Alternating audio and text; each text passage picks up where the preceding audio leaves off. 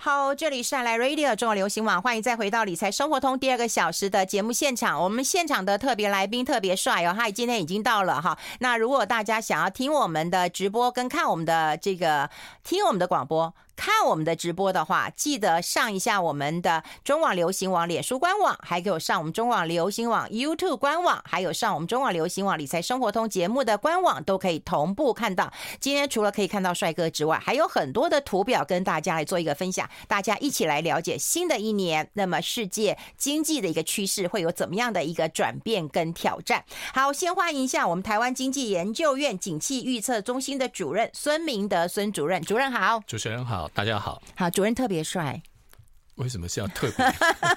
平常你都是请谁来呢？请平常没有你帅，而且穿的西装笔挺的。哎，主任是不是跟大家来呃谈一谈了哈？不要那么拘谨啊！你今天一来，好多人都说欢迎主任，欢迎主任，欢迎。所以我发现你的粉丝粉条很多。哦，是啊，对对，因为年底年初，因为我们这个。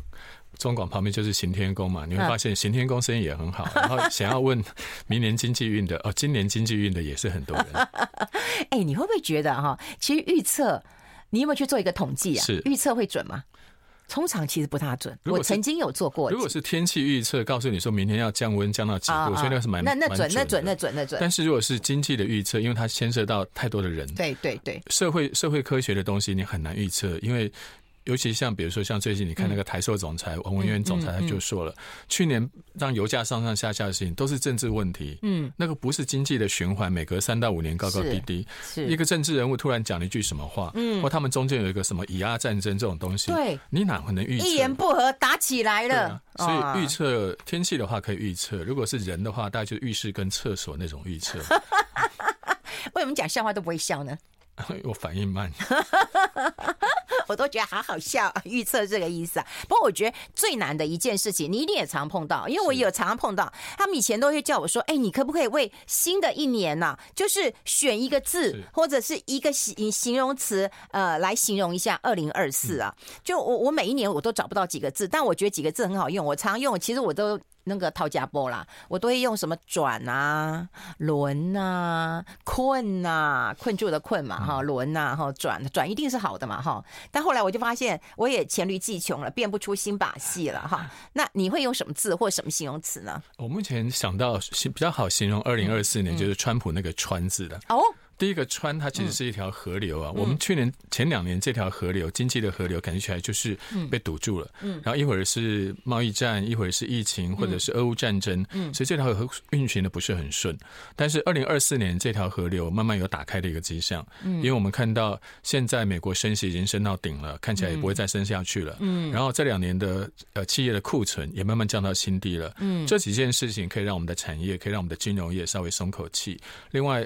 二零二四年又是一个七十个国家大选，包含台湾的大选、美国的大选，大家很多大选以后，民众都会有新的期待啊，不一定说你选完了以后，它会让经济变好，嗯，但至少你会有一些新的期待，有一些新的政策可以推出来，不要老是都是那些旧招旧政策。所以今年用“川”这个字，当然不完全是川普，川普其实是一个大家 也是一个变数，也是一个很大的变数，但其实大家希望今年能够川流不息。能够、oh. 对，能够有一个更好的一个开始。嗯嗯，哎、欸，不过跟那个河流有关的，大家又很担心那个红海，对不对？对不对？它又这样子让那个运价又开始又开始飙升了，大家也挺担心的。去年一下子那个塞住了，长四号一塞，嗯、今年红海又出现这样的。不过这一点我其实。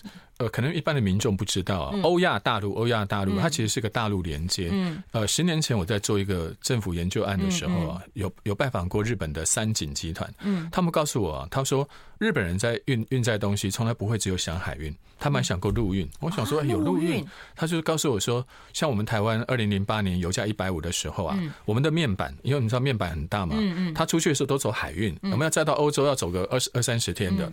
那日本人不是，日本人是直接从神户港。或横滨港，他就载到上面的海参崴。嗯，他从海参崴直接走西伯利亚铁路。哦，哦，他的时间跟你也差不多，他就直接载载载到欧洲去。那你要知道，你的嗯。运运输的地理越长，然后你因为你是用铁路，它是用煤炭，嗯，它是用各种方式，嗯，它不是用石油，嗯，所以它的运价会比你更低，而且它的时效上不会受影响。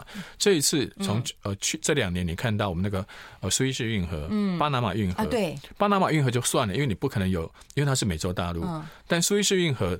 比如说，我们现在看到那个、那个、那个运输路线，现在很多的航运公司要绕绕圈圈，对对，它一绕就要多个十几天，对对对，运费很多。嗯，但如果你不是这样走，你是走欧亚大陆，比如说。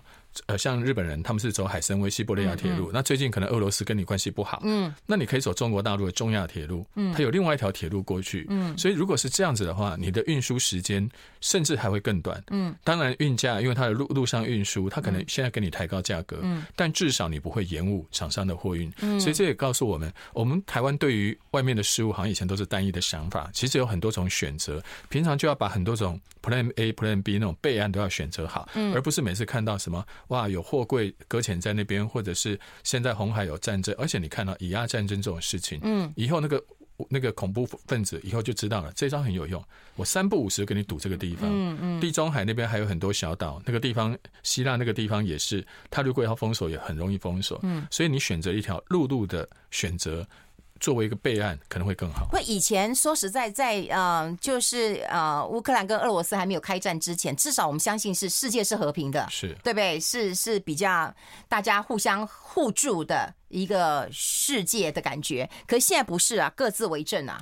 呃，各各自为政，其实古时候早就有了。嗯、你看那个老子说什么“鸡犬相闻，民各甘其食，美其服，安其俗，乐其业”。哎，主任也会讲文言文，会耶。会然后他就告诉你说，古时候的人其实本来就是各自为政，嗯、是后来大家做生意做在一起。那现在你要回到那种鸡犬相闻，然后老死不相往来，不太可能啊，因为。比如说，在美国跟中国大陆，你看他们吵架归吵架，嗯、那你看这次拜登对习近平多好啊，因为他要来买飞机，他要来买大豆，嗯、他要买买很多东西。嗯、你不卖他，你要去卖给哪个国家？中国大陆虽然你不想让他开工厂，但它是一个大市场。嗯，所以各国之间的经贸关系不太可能因为个别政治人物。想要中断就中断，因为他们中间有太多彼此依赖的关系，所以你刚刚说的那种世界是平的，你要让它回到过去那种凹凸不平、有高有低的情况是不不容易的。哈，我都觉得国际贸易的关系已经跟我们在学校学的都不一样了。嗯、对，因为贸易的冲突越来越多，大家的不信任感，然后不合作，嗯，然后分久必合，合久必分是。哎、你现在很。因为有来分的节目，就要来合久必分。我们看到，其实你看到很多国家啊，他们现在在很多东西争吵的这个过程中，主要是其实美国在三十年前，他对日本也曾经做过类似的事情。嗯，当时美国对日本，它的纺织品、它的汽车、它的半导体，我们台湾的半导体也是因为美日贸易战打过来的。嗯，那现在美国只是把同样的一套战争的模式再复制到中国大陆去。三十年后，如果当印度崛起，他会再把这一套模式再复制到印度。如果当时美国还是这么的强的话，嗯，所以并不要觉得说世界就因为这样而会变成两个世界、多个世界。当初美日贸易战的时候，我们也很很担心，嗯，但美国后来又找到一个新的大工厂，现在从中国大陆移出去的，在东南亚又会形成一个大工厂，嗯，那原来的工厂是不是就因此而没落？倒也不会。你看日本现在还是有它新的经济发展的途径，所以我觉得中国大陆也只是中间一个过程。他们这个过程不断的在复制，所以并不需要太过担心，说全世界因为这样回到过去了。我觉得你比较乐观诶，很多的那个经济学者或者是预测的人，他们都会比较悲观一点，因为如果你预测悲观的话，你就会中，对不对？然后中的时候，大家就会记得你。对，啊，如果是乐观太平盛世人，大家都会不大会记得你。所以，对经济学也有有说是什么悲观的科学，很多人讲过。因为你讲难听的，大家才会注意你在说什么。对，对我们你要是讲好的，大家都觉得哎，这个都是我自己本事，跟你有什么关系？所以你是比较相对乐观的。我我们先休息一下，好，我们待会分享更多。I like 我们啊、呃，现场的是我们台湾经济研究院呢、啊，景气预测中心的主任呢、啊，孙明德孙主任呢、啊。那我们就跟大家来谈一谈啊，也就是说明年啊，当然我们刚刚讲到了，就是说到底要悲观呃乐观，或者是说我们怎么看那世界两盏光明灯了哈。一个当然就是美国啦，但有人现在认为中国已经不是光明灯了哈。以前我们两边都得看一看的啊，现在大家都只看美国了哈，就中国就看衰它了哈。那你怎么看啊？就是呃，这这两盏。光明灯呢？嗯，好，我们来看一下二零二四年的经济。好，那 IMF 其实每家预测机构都预测差不多。如果现在有看直播的，我们可以同步看到我们有这个图表哈。我把他们那个报告就浓缩成八个字告诉你：明年呃，二零二四年的今年的经济啊是美中不足，全球受累。美中不足不是大家想那个成语啊，它其实就是要告诉你，美国跟中国明年没有，今年没有去年好。嗯，啊，那全球呢？百分之六十的地方会受它受受影响，为什么是百分之六十？嗯，美国的它的经济 GDP 大概是二十五兆美金，占全世界大概二十五趴。嗯，然后中国大陆占十七，这两个加起来就四成多。哎呦，所以他们两个表现没有那么好。嗯，它不好不是衰退了，但是说没有像前两年那么好。你说他前两年有很好吗？嗯，但中美国前两年它消费还是很稳健的。嗯嗯，中国大陆解封之后，至少那个经济成长率还有五趴以上。嗯，但是二零二四年就今年，他们应该都经济成长率，美国大概勉强保一。所以你看到这个，如果看得到现场那个图啊，嗯，左边上面那个是三个数字，是今年、明年、后年的美国经济成长率。嗯，今年呢，美国就只剩下去年啊，那个上面是去年，嗯，二二点多是去年，然后中间那个一是今年，嗯，所以去年、今年、明年看到就是去年最高。明年、今年跟明年表现就没有那么好了。原因当然是因为美国的消费会受到高利率的影响，因为美国现在利率是五趴多，五趴的利率你要借卡债，你要借信贷，你就非常的麻烦。嗯。另外一个就是企业的投资也受影响，你要去买一台机器，你就会算，哦，用五趴去折现，嗯，我还不如存存起来比较划算呢。所以你看到很多金融资产去年、前年都大跌，因为你的金融资产的报酬率一定要超过五趴，你才能跟定存比。美国现在定存就五趴，所以很多金融资产没有投资的价值，嗯，就是美国。另外，你可以看到那个在最右边那个地方，东亚的经济成长率，东亚也是去年最高，成长率呢还有四呃四趴多，嗯，但是今明两年只剩下三。三点五，也一最主要是因为呃中国大陆它解封之后的经济表现没有像原先预期的这么好，嗯，另外一个日本其实也非常类似啊，不先不排除这两天讲的日本大地震，嗯，因为这次的地震也不在工业区，嗯，如果它再往下面一点点，福井。那就是一个工业重镇，嗯，再往下一点的大阪工业重镇，嗯，再往下一点，你知道那个九州还有熊本，熊本。那影响就更大。哦，这一次的影响，因为在它的左边上面那个地方大概是农业区，新系了、金泽了这些地方，大概是观光区、农业区，嗯，所以目前对于工商业的影响没有那么严重。那如果是发生在大都会，影响就大。不过熊本有地震过吗？有啊，熊本城就被震掉了。日本都在地震带上啊。是，所以在日本，当然日本人对防震的意识也特别好，他们的防震。效果会特别好，嗯，但是你在那边，呃，其实其实我们台湾的厂商最近有半导体厂商去，嗯，那你就要去注意，你在台湾有地震，你在那边其实也有地震的威胁，只不过在政治的影响之下，你不得不去而已。其实他们也是知道的，嗯，好，所以熊本以前有地震过，那我说熊本城呢，它就被它就被震掉了，它这最近才盖好的，它才重建好的，被震掉了，对啊，当然不是整个被震垮了，它是整个那个。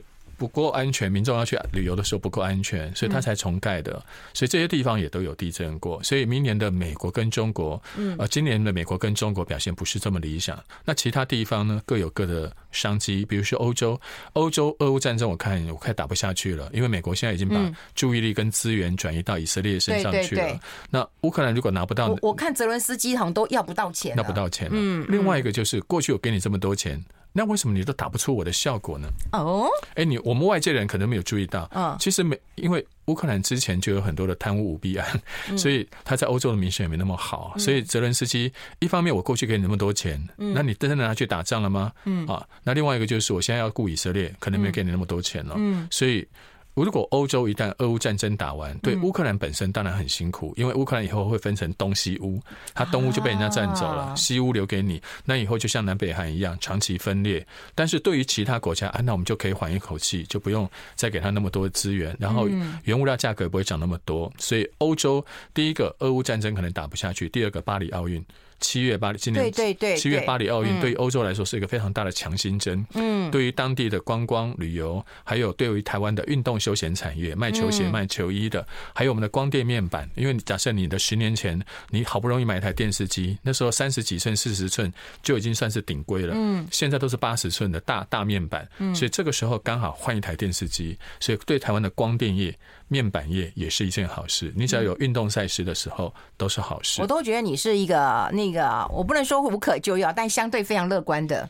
哎，因为我们找我们咨询的很多厂商，就是属于刚刚这几个厂商，所以我们三不五时就要置入性行销一下。好，那再来是东南亚跟南亚。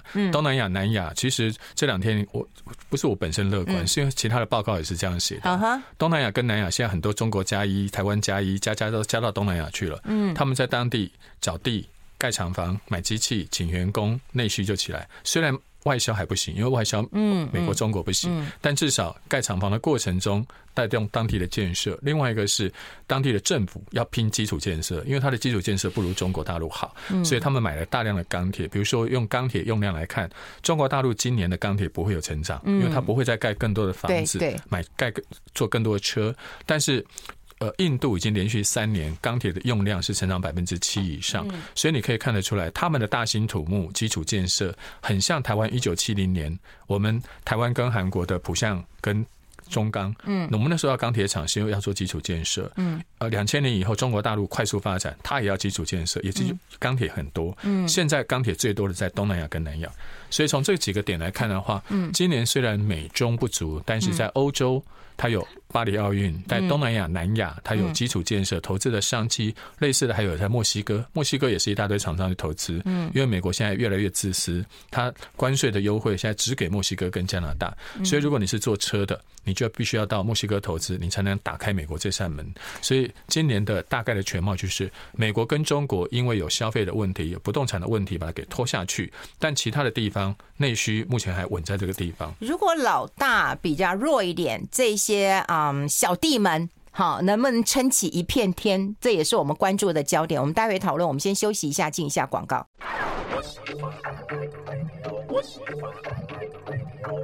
好，欢迎回来理财生活通，我是夏云芬，在我旁边的就是我们台湾经济啊研究院景气预测中心的主任孙明的孙主任。刚刚有提到，就是说如果中国、美国都真的美中不足了哈，你刚刚这样讲，那有一些小弟哈，比方说欧洲啦，或者是呃不像那个欧洲地方，或者是都呃这个东南亚哈、东北亚这边有可能会上来的话，是这小弟可以撑起一片天吗？他们至少内需可以稳在那，你就像台湾一样，台湾在去年大家都知道我们的外销表现很糟糕，嗯、我们连续半年多都是外销出口衰退很多。嗯，但是你看到我们的经济成长率最后了，就也许只有百分之一。嗯，可是我们的民众的那个感觉比起前两年好，真的好很多。嗯，因为我们的我们好是好在内需，我们的内需好在哪边？消费。因为前两年你的关在家不能消费，街上店关了一大堆，所以你内需好。东南亚或者是其他地方也是一样，外销外销是部分厂商在做的事情，大部分民众感受到的是街上的消费、观光旅游、百货公司，只要这些地方看起来人潮多，那你的经济感觉就好很多。嗯，而且我觉得大家可能是忍太久了，你知道吗？不但是去国外玩，国内的消费，然后那个啊住房啦、旅游啊、观光啊，不止台湾是这样啊，你看美国也是这样。美国自从解封之后，它的观光旅游景点、它的机票价格都涨。对，然后去年开始五月开始是日本解封，我们也解封。你看台湾民众到日本去旅游的热度，从去年一路热到今年，而且去年是个人自由行，今年开始团客公司旅游又会开始加入，因为去年你来不及规划公司的年度旅游，对对对，今年年度旅游全部都会整团拉出去啊。对啊，所以你看今年的机票只只有更贵，没有便宜的。嗯，那这两天你看那个地震，也是一大堆台湾团在那个地方刚好在旅游，所以内需的感觉好。那就会把这些刚刚我们讲的东南亚、南亚，甚至墨西哥的经济给撑起来。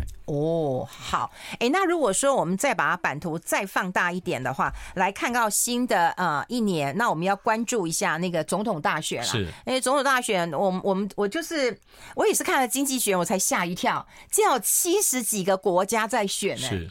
听说是人类有史以来选选举最多的一年呢。嗯，然后我们第一个，我们现在如果看得到的话，现在第一个十一月的美国大选当然很重要，但右边下面我帮大家先列了一个大家一定要重视的，一月当然是台湾的选举，嗯，然后接下来呢，韩国也在选举，这两天大家也看到韩国在野党的党魁被刺杀，对，那韩国为什么在野党这么重要？因为韩国现在是朝小野大，嗯，他的总统是一个党，但是他们的国会多数党是另外一个党，所以这一次总统希望能够在国会也赢赢下多数，所以这一次的国会大选对韩国政局来说至关重要。接下来当然有几个是有选举，但你觉得他其实是不用选，像俄罗斯的选举，俄罗斯不用选啊，都永远都是他啊，对他应该是不用选嘛。那个，然后接下来什么呃什么印度啦，或者是印度应该也是应该就是原任的继续往下，但是后面还有几个选举你必须要注意的，比如说后面我们特别给大家列出来日本跟英国的选举，哎，日本跟英国的选举好像我们报纸上很少写哦，大家要知道，大家对于英国的执政表现、执政党表现其实不并不满意，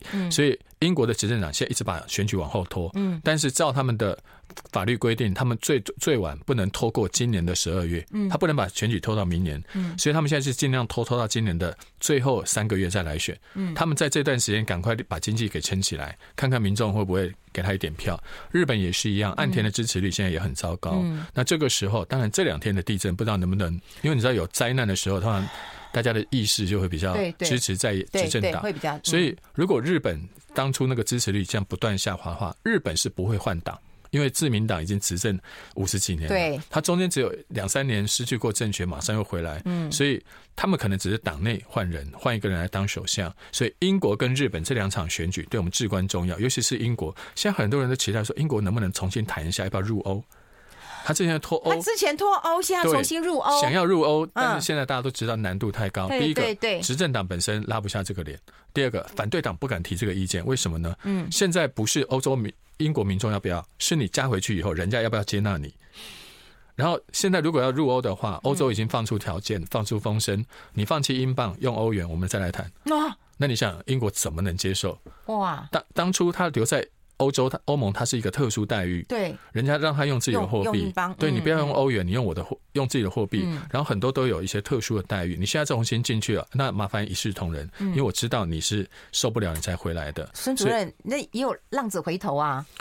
可是对于这些当初被你那样抛弃的那些国家来说，你现在回去重新回来，要照我的规则走。我不是不让你回来，但是呢规则就严多了，不容易了。对，然后最后一个当然是一月的美国选举，所以我们特别给也列给大家看一下。下，美国的共呃民主党跟共和党，他们两个党性不太一样。嗯，比如说我们看到民主党，他比较强调很多都是理想的东西，嗯，或者是一些非经济的因素，比如说他们关心的枪支暴力，或者他们关心的是关心的关心的是那些呃奥巴马健保健保的问题。因为在美国，奥巴马健保便宜是便宜，但很多医生不想看你这个健保，因为收不到什么钱。嗯，所以呢，那些病人我每天只开五个名额给你，啊，排不排得到对那你家的事。所以很多老百姓啊，可能看不到这个。健保，所以现在的健保不能只有算便宜，还要看得到。嗯，这个才能叫医疗嘛。嗯，然后再来就是我们看到的那个气候变迁，这也是我们现在看到的。民主党每一任总统都强调这件事，比如说克林顿京都议定书，嗯，然后再来是奥巴马巴黎协定，现在拜登也一样。但如果是共和党，你看到他前面两个最关注的事情，一是通膨，二是政府赤字，嗯，这两个也是这两这几年美国心民众心中的最痛。嗯，物价涨这么高，钱都不够花，而且美国现在赤字高涨，嗯，美国现在到处在借钱欠钱，这些问题。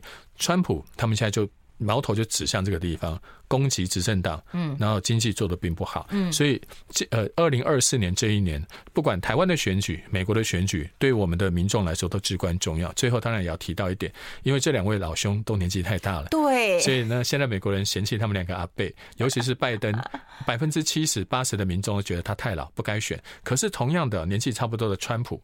很多民众会觉得，哎、欸，他好像没有这么老。我那时候觉得很奇怪，后来发现拜登常常会讲错话。哦，他看到他看到什么？看到呃，那个习近平说他邓小平，他有时候会讲错话，大家觉得哦，这个老化情况很严重啊。所以现在美国的大选，川普的身世的确是有比较那个。所以你看到现在很多州，哎，不想让他出来选的。嗯，他他只要初选一上，接下来对于拜登的支持率就会形成严严重的挑战。在过去，其实民主党过去四十年都是连任成功的。嗯，但这次拜登选的特。特别的辛苦，一方面是本身特质，嗯，让他觉得你太老；第二个是因为美国这两年的经济，虽然我们外面面的人看经济数据不错，嗯，但是因为物价居高不下，嗯，现在是利率居高不下，嗯，还是会让美国民众觉得现在的经济表现并不好。我们希望能够换一个人，尤其是川普之前的四年，让他们觉得哎印象很深刻，对于亚洲国家看起来重拾了美国人那种骄傲跟信心，所以川普。塑造了这样的一个形象，对于他选举就非常有帮助了。嗯嗯，现在看起来就是说，美国的总统大选其实还跟全球的一个经济的一个活动有很大的一个关联性啊，是不在于说呃美国对谁好，而在于它本来就会影响全世界。我觉得这是关键。我们先休息一下，进一下广告，待会继续。I like 好，我们要持续跟我们孙明德孙主任来谈一谈。有人讲说选举是一时的嘛，那经济是长久的嘛，所以选举这个议题，当然第一个它会牵牵动全球的一个资金的一个呃移动嘛，因为有安全感跟不不安全感嘛，哈，所以安全跟不安全就会有资金那样的一个波动了。可是你这样看起来的话，整个美国还是会，不管是这两个老老老阿伯是谁，还是会有一定程度的一个稳定吧。美国不管谁当总统，他的目前的关键麻烦人物是联准会。因为联准会的利率这么高，现在今年的有一个最大的风险在什么地方？联准会什么时候降息？嗯，那是一个今年全世界最大的变数。因为这跟选举也有关系。对，我觉得它有一些压力。如果联准会提早一点降息的话。其实去年十一月、十二月，你就感受到联准会的压力了。那个时候物价还是三趴多，然后经济数据也没有什么变化，为什么突然就告诉你我不升息了？嗯，那我这边就给大家第一个，我是我看我的看法有四种可能性。第一个选择就是大家说的数据，说什么最近数据有下滑零点一，下滑零点一，因为零点一去不会不会啊，不会。所以你去看那个数据，很多人都说那个数据有关，没有。嗯。二，因为财政。因为美国现在啊，利息支出太高，嗯，国库空虚。美国他们的国债总共有三十几兆美金，空虚很久了，好不好？然后他们的加权平均利率，因为现在美国升息了，嗯，所以它利率呢总共三趴，三十四兆的国债利率是三趴，每一年光是利息支出就一兆美金就出去。美国一年才收十兆美金的税，一兆美金拿去缴利息了，当然没钱去做建设了，所以国库空虚是第二个理由。因为财政部这个部长之前就是联总会主席，所以两个沟通管道。嗯，第三个当然是。白宫啊，过去政治施压联准会难道没有吗？一九一九六五年的詹森总统直接把联准会主席叫到度假小屋去，嗯，两个人屁事密谈，嗯，然后出来以后，联准会就是降息了，嗯，那更近的就是安倍，嗯，安倍晋三当时把当时的日本央行总裁白川方明找去了，嗯，要求他配合我安安倍三件来降息，嗯，然后如果你不能宽松的话，我会改央行法把你换掉，嗯，所以后来白川辞职，黑田上任，接下来你就看到。日元贬到一百五，所以安倍三件，日元贬到一百五，市场怎么说？叫三件一百五。我们每天听市场讲，一定要相信他。嗯，最后一个是，嗯，我觉得最有可能的理由是因为去年的七月到十一月，美股美债每天打开电视它就是跌。一开盘就跌，它已经跌那么久了。当然，对于这个联准会主席，他过去有三次临危受命去救了金融市场。第一次是二零一八年十二月十月，美股美债大跌，他紧急降息。第二次是第二次是在二零二零年三月四月。美美国四次熔断的时候，嗯，他开始量化宽松，嗯，第三次是去年三月，嗯，美国第一共和系股银行一倒掉，他就发了四千亿美金去救，所以是我觉得金融市场那些人已经知道了这个联准会主席，他只要看到金融危机一定救。所以你现在在暗示我们，就是说如果他要降息，那就是一定是用事情来逼你，他是用金融危机，嗯，而不是用什么数据，他不他不会在于数据。然后另外一个是美国总统逼他不用逼，你只要金融危机一爆发，美股美债跌个几天，跌凶一点。他马上就怕，那市场就来一个金融危机啊！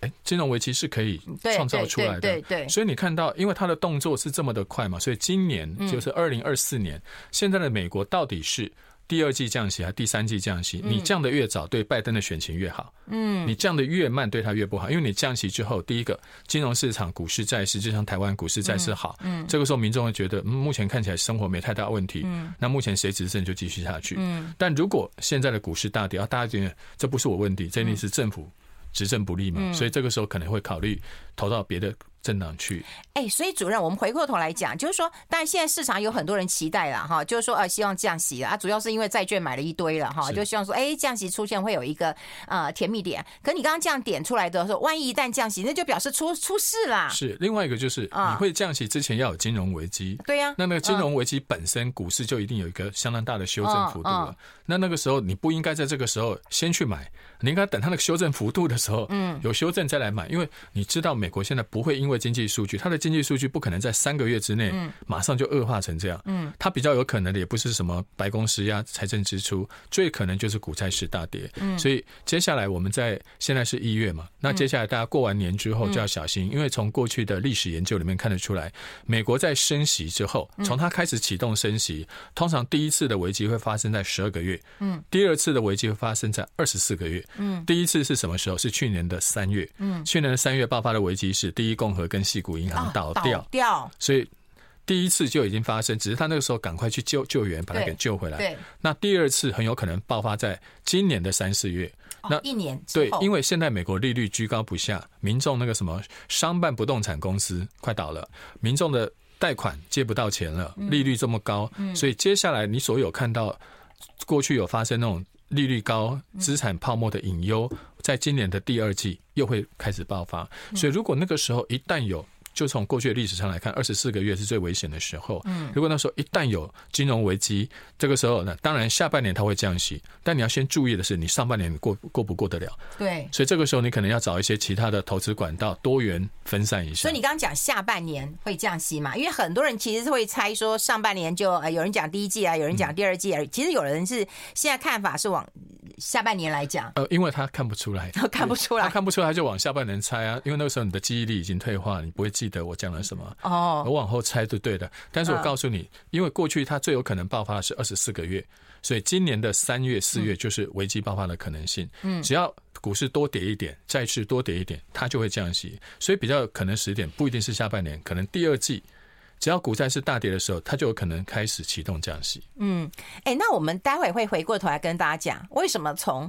去年甚至在前年，对不对？前年就有人讲说，开始要买债券喽，对，因为要降息喽，会有甜蜜点喽。然后呢，明明台湾这么多人，哈，其实当然有有，我觉得有钱的人你买一些债券，这当然是非常合理的。不管法人机构、有钱人去买，都非常的合理了。现在是一群散户都在买债券。债券的 ETF 了，然后都在等了哈，等套牢。前阵子有稍微解套一下，我们待会聊聊股债跟黄金，好不好？这几个投资项目，我们先休息一下。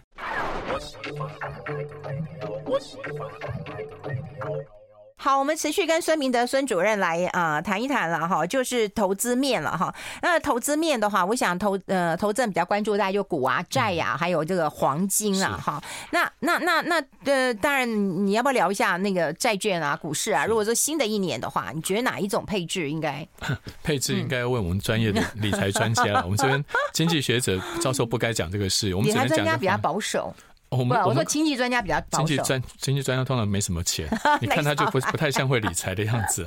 股债今年我还是特别提醒了，今年上半年是金融波动非常大的半年，所以这个时候要要特别小心。那联准会什么时候降息？就是下一个升息循环的开始。嗯，那个时候联准会只要一旦降息了，各国马上会跟进。嗯，那我们就会看到过去这两年升息的高峰期过去了，接下来。不管是金融投资、股市、债市，都会有一个好的开始。但是还另外一个要提醒大家，嗯，你觉得债券很好，嗯，那些要发债的也觉得债券很好，嗯，他就会拼命发一大堆给你，嗯，然后你就越买越多，对，所以未必未必这个时候是债市的大多头。另外，债市你要挑好的跟不好的，比如说信用等级好的跟信用等级不好的，比如说了德国发公债跟希腊发公债，你会挑谁？德国，对，但是大家会觉得希腊债上上下下波动比较大，好像。看起来比较刺激，所以这个时候应该有时候你在问理财的时候，你应该问我们这个观众他到底年纪。如果你的年纪是五六十岁，退休金啊，德国；但如果你才二三二十几岁，你的钱并不多，但你想一次再给他来个两倍三倍的，那你就希腊。嗯，因为它它是属于一个比较积极的。另外要讲一下黄金，嗯，为什么要讲黄金？黄金不是不生利息吗？为什么对它有兴趣？嗯，你要知道各国政府啊，在二零一零年的时候，我们这个图表上啊，二零一零年的时候，各国政府买黄金啊，不到两趴，只占全球黄金市场不到两趴。但是去年的前三季，他们就已经买了二十三趴，总共多了二十个百分点啊！所以奇怪，为什么各国政府都跑去买黄金？因为这几年大家对美金开始慢慢丧失信心了。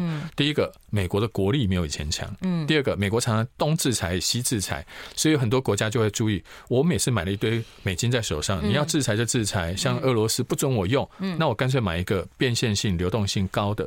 所以黄金本身不生利息，但是它的流动性本身就是一个。最好投资的保障，嗯，所以这是黄金的优势。另外，你你看到这一次的以以阿战争，那个哈马斯，嗯，哈马斯这次动用了五千颗火箭弹，这么大的资源，几百万美金，竟然美国都抓不到，那个资金来源怎么抓的？现在美国的智库已经提出警告。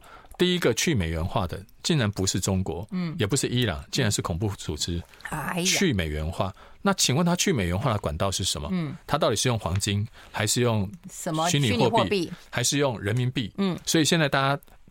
对于去美元化这个议题，包含今天二零二四年一开始，你看到金砖国家，已经不是五个国家了，嗯，金砖国家现在变十一个，嗯，沙乌地阿拉伯也来，伊朗也来，嗯，啊，本来阿根廷要来，后来阿根廷最后退出了，可能美国叫他说你不要加进去，所以这些金砖国家你会发现，他们占了全世界石油的百分之四十，嗯，那未来他们很有可能自己再组成另外一个新的货币联盟，因为它本身有这个本事，嗯，它有个大市场，中国跟印度，嗯，它有大的石油输出国家，他们本身。未来在美元的使用比例上会更低，嗯，所以这个时候我们也在新的一年要特别提醒大家，嗯，美元在这几年在全世界的版图，当然如果你是做生意，你要用到它，嗯，但如果你在资金持有上面要更多元一点，因为看看起来大家都希望降低美元的比重，嗯，提高黄金，提高人民币，甚至未来的印度印度卢比，哦哟，因为印度的经济现在正在快速发展，可主要有几个问题啊，就是说你现在看到的那个啊黄金，大家都是央行在买，对，对不对？然后说实在的，一般散户会去买黄金吗？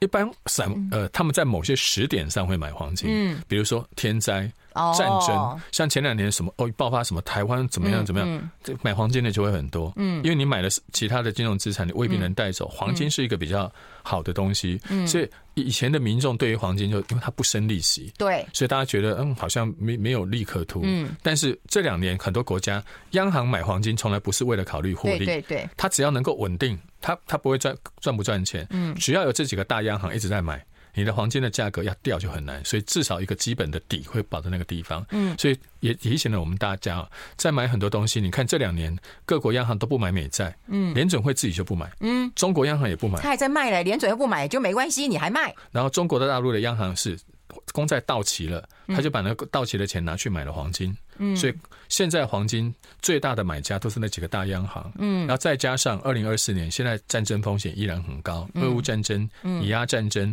我们台湾战争风险不高，但我们楼上跟楼下可能会打起来，南北韩、菲律宾随时有可能有新的战争风险，所以你看到每次有这种因素的时候，黄金的价格都有可能在飙高，所以我们今天倒不是说哦，大家待会马上去下单买一大堆黄金，我上次有听到一个贵妇告诉我说，他。待会就叫银楼送来，我说哈 银楼，他说我买黄金从小就是跟那家银楼交易，嗯，待会叫他拿一箱来，他后来他给我一箱，他没有那么大了，他就一个盒子，里面很像巧克力的那个金砖，哦，他就买了很多，嗯，那时候我建议他的时候，黄金价格很低，后来两年以后，他说他赚了一台车，赚了一台车，哎，可是你看去年到目前为止，金价还是在非常高的高点，是啊，所以你知道买黄金的民众啊，嗯。他们虽然那时候看起来没有利息，但你只要一有什么战争那种风险的话，它马上就会飙高。但是贵妇卖了吗？因为他如果没有卖，就纸上富贵了。哦，没有，那个时候是五年前，他现在只有更高。他现在要是没有卖，可能就那个车子就从进口那个进口车变更高档的车了。哦哦，哎，所以大家都会啊，在乱世的时候啦，想要增加一点。我跟你说，那些贵妇，我觉得他们天生就是八字，他的他八字，你告诉他那个时间点。你告诉他的，你自己为什么不买？嗯、我就是没有买，所以你看每次都造福。也许大家听完以后，待会下单就造福的是各位线上的贵妇、贵妇。然后孙主任下次来还是一个贫穷的经济学家。不过说实在的，我觉得，嗯，有钱的人比较有胆。你有没有觉得？对，另外一个是、嗯、他，他也许听了十个人讲，他十个他都买了。他只告诉你这个他赚钱的，嗯，啊，另外九个他他搞不好没有赚，或者是稍微输一点，他就，但是你知道，不要只要被他们赌对一次，嗯，他那个报酬率很高。不过你看黄金啊，跟美元的价格其实有一点那个，有点联动的。对啊，然后在最近你看到美金好像就是去年七月到十月、十一月的时候比较强，嗯，现在美国已经不升息了，嗯，所以现在美元吸引力也开始往下掉。这个时候也是黄金另外一个涨起来的因素。哎，那我想要问一下孙主任，如果有给你一笔钱的话，天上会掉下一笔钱给你的话，你希望是美元、人民币啊、呃哦、台币，我知道你要说什么，还是黄金？我会把它做一个组合，嗯、我每一样东西都有，就跟你吃东西五谷杂粮。那你哪一种你要多一点？呃，如果在我的比重里面呢，你在台湾当然你的台币还是比较多一点的了。嗯，然后这个时候呢，全世界的比重啊，大概美金要占到一半左右，因为它全世界的交易量、资产量是占到一半。嗯，另外三成可能是欧元，另外两成呢，如果你用货币来看的话，嗯，另外另另外货币可能就亚洲的。比如说人民币、日元这几个，因为日元已经到底了，也有可能要往上升，所以你要照全世界那个资产比重去放。放完以后呢，你就不用担心，因为我刚做这个比重是因为我胆小，这个时候我就不用去管美元涨、欧元跌。我知道，因为就自然对他们自然，他们就叫自然避险。嗯，对于很多企业家来说，嗯，每天把精神注意力放在美元涨、美元跌有什么意义？你把它多元配置，A 涨 B 就跌，把你整个配置它不动就好。你要把你的心力放在你的专业上，放在你的生意上。但每天说，哎呦，美金明天会到多少？我想说。